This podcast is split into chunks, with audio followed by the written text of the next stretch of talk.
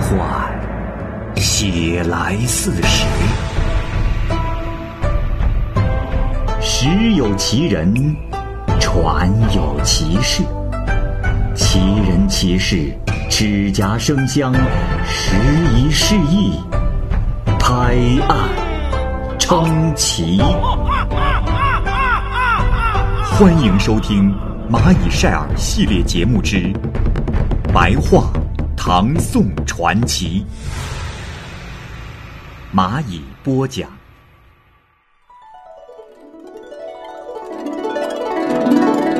《南柯太守传》，原著作者李公佐。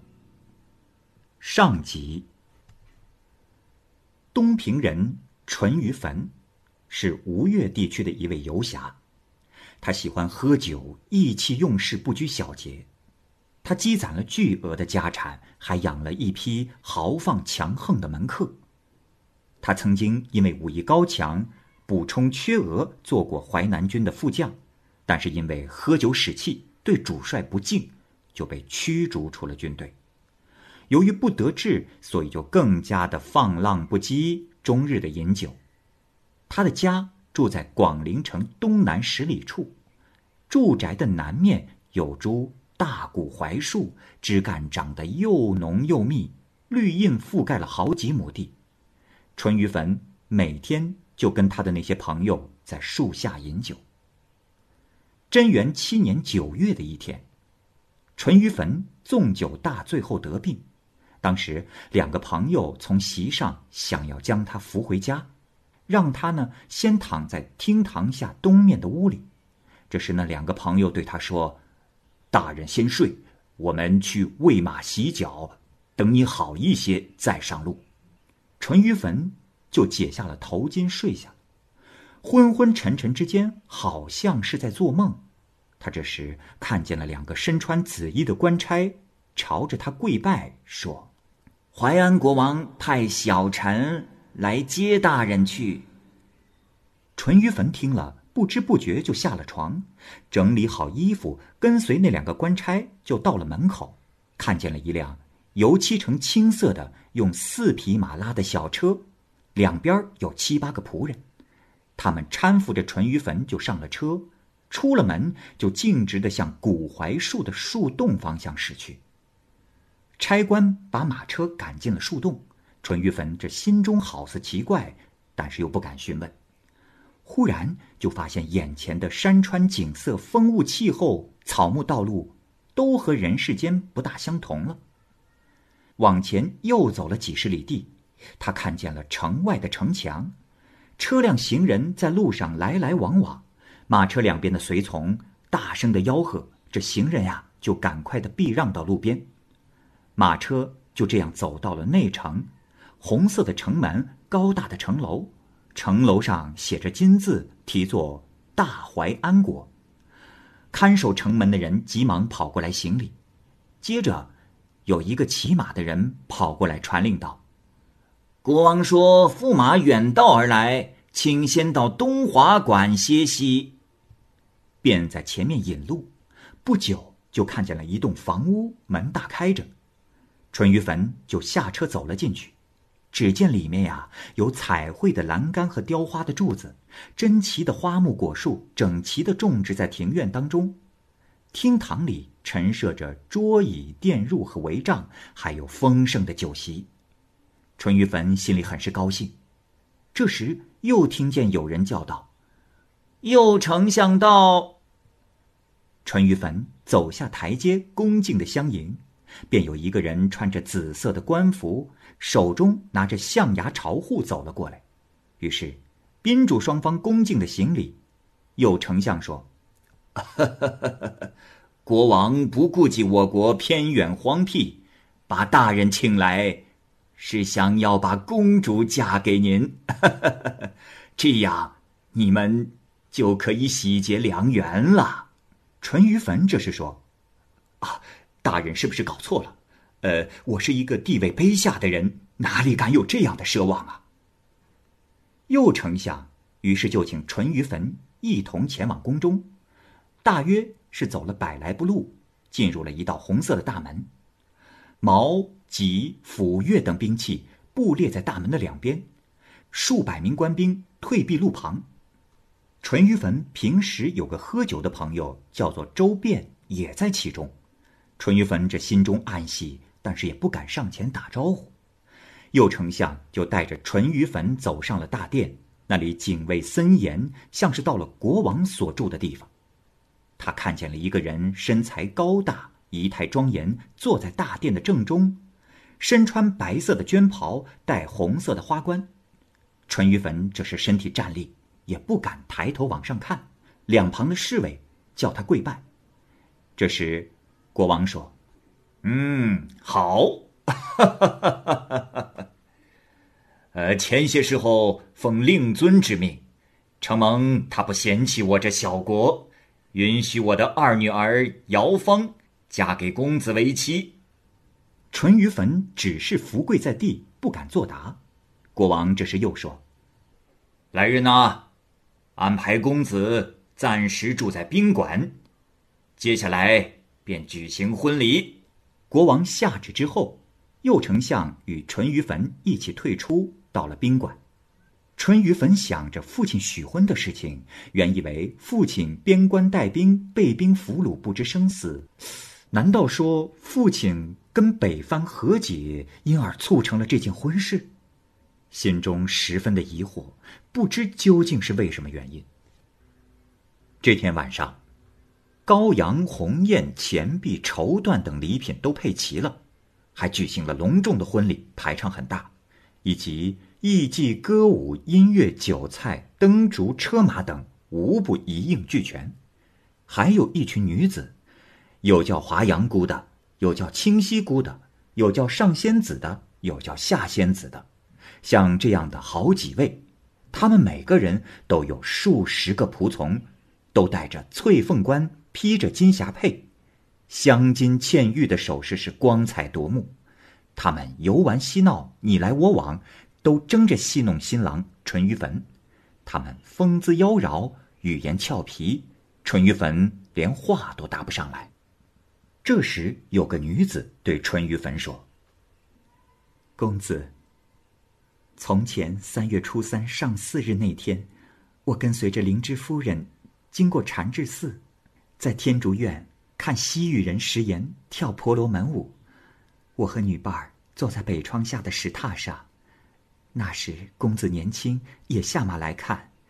你独自过来，硬要和我们亲近，讲笑话逗乐，我就跟琼英妹妹用红丝布打了个结，挂在竹枝上。公子。难道想不起来了吗？还有，七月十六日，我在孝感寺侍候上真子，听气玄法师讲解《观音经》。我当时在坛下施舍了两只金凤钗，上真子施舍了一个水锡盒子。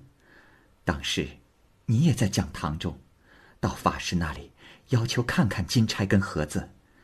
看后，你赞赏不已，诧异了好半天。然后回头看着我们说：“人和施舍的东西都不是世间所有的。”接着又是打听我的姓氏，又是询问我的住处。我没有回答。公子，你含情脉脉注视着，不舍得我离开。公子，难道这些你都想不起来了吗？这时，淳于棼引用《诗经》中的两句话，说：“哦，对。”心中藏之，何日忘之？表示啊，是牢记在了心中。众女子说：“哎呀，真是没想到，姐姐你今天会和他成为眷属。”接着又过来了三个男子，穿戴很是华贵，上前对淳于棼施礼说：“我们奉命来陪同驸马。”其中一个呀，就是跟淳于棼很熟的老友。淳于棼这时指着他说：“哎。”你不就是平邑郡的田子华吗？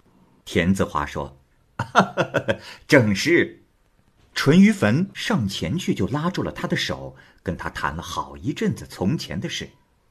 淳于棼问他：“哎，对了，你怎么会在这儿啊？”田子华说：“我，我四处游荡，有丞相武成侯段公对我有知遇之恩。”因此就在这儿住了下来了。淳于棼又问：“哦，对了，呃，周变兄也在这里，不知道你见过他吗？”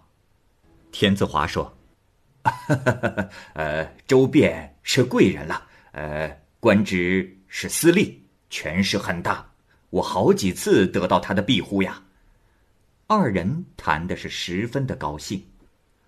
过了一会儿，里面传话说：“驸马觐见。”陪伴淳于棼的三个人拿来了宝剑、佩玉、礼帽、礼服，请他更换。田子华说：“哎，真是没料到今天可以看到兄台的盛大婚礼，呃，以后可别忘了兄弟我呀！”啊。这时，有仙女数十人开始演奏那些奇妙的音乐，婉转清亮，调子有凄凉悲哀，不是人间所能听到的。手持蜡烛走在前面做引导的仙女也有几十个，路的左右两边安放着金钱和羽毛装饰的屏幕，色彩清碧，做工精巧，是绵延了几里路。淳于棼端端正正地坐在车中。心中恍恍惚惚，非常不安。田子华呢，不断的说笑来宽慰他。先前的那群仙女仙子也各乘凤翼公车，穿插在队伍中间。他们到了一座大门前，这门上写着“修仪宫”，那群仙女仙子就纷纷等候在旁，叫淳于棼下车行礼、作揖、鞠躬，这些都跟人间一样。然后啊。淳于棼挑去了新娘盖头，新娘大约十四五岁的样子，大家都叫她金枝公主，简直如同仙女。随后，婚礼的种种仪式也极其光彩亮丽。从这以后，淳于棼和公主的感情是一日比一日融洽，他获得的荣耀也是一天比一天的大。出入的车马服饰、宴会的规模排场都仅次于国王。国王让淳于棼和群臣带领军队到京城西面的龟灵山打猎。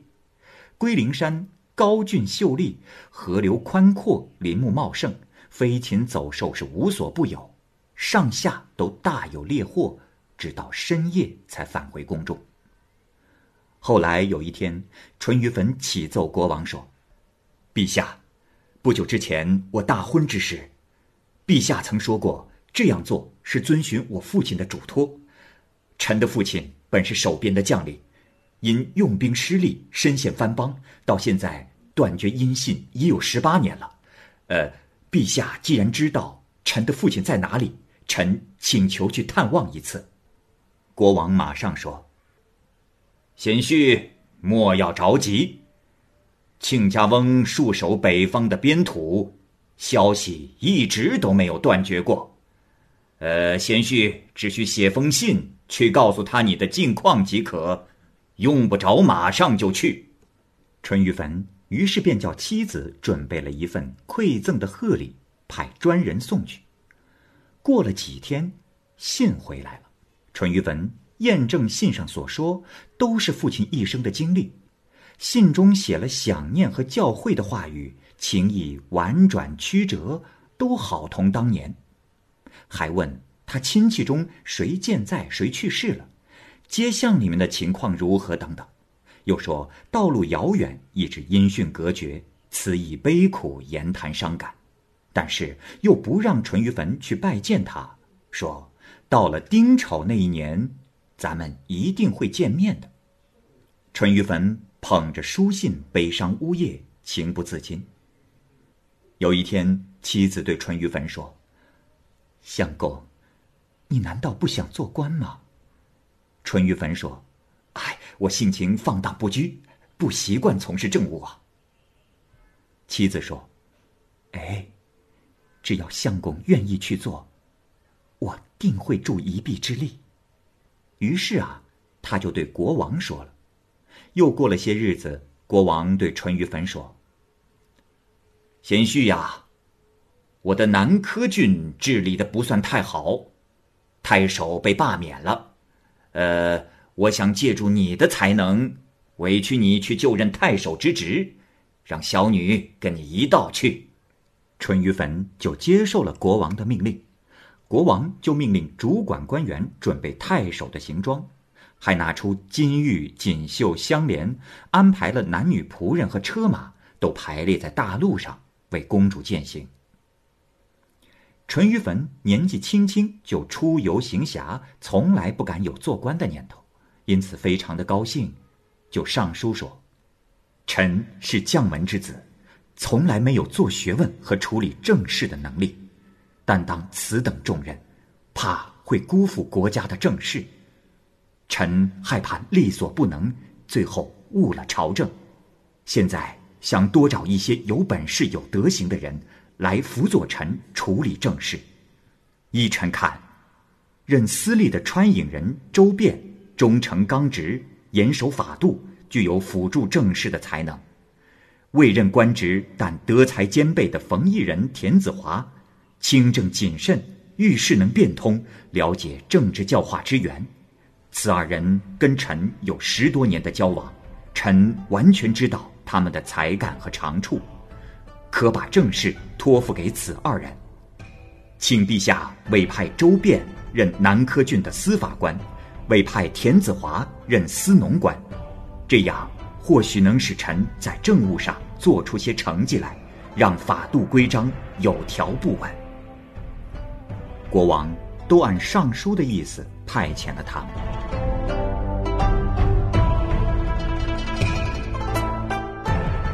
好。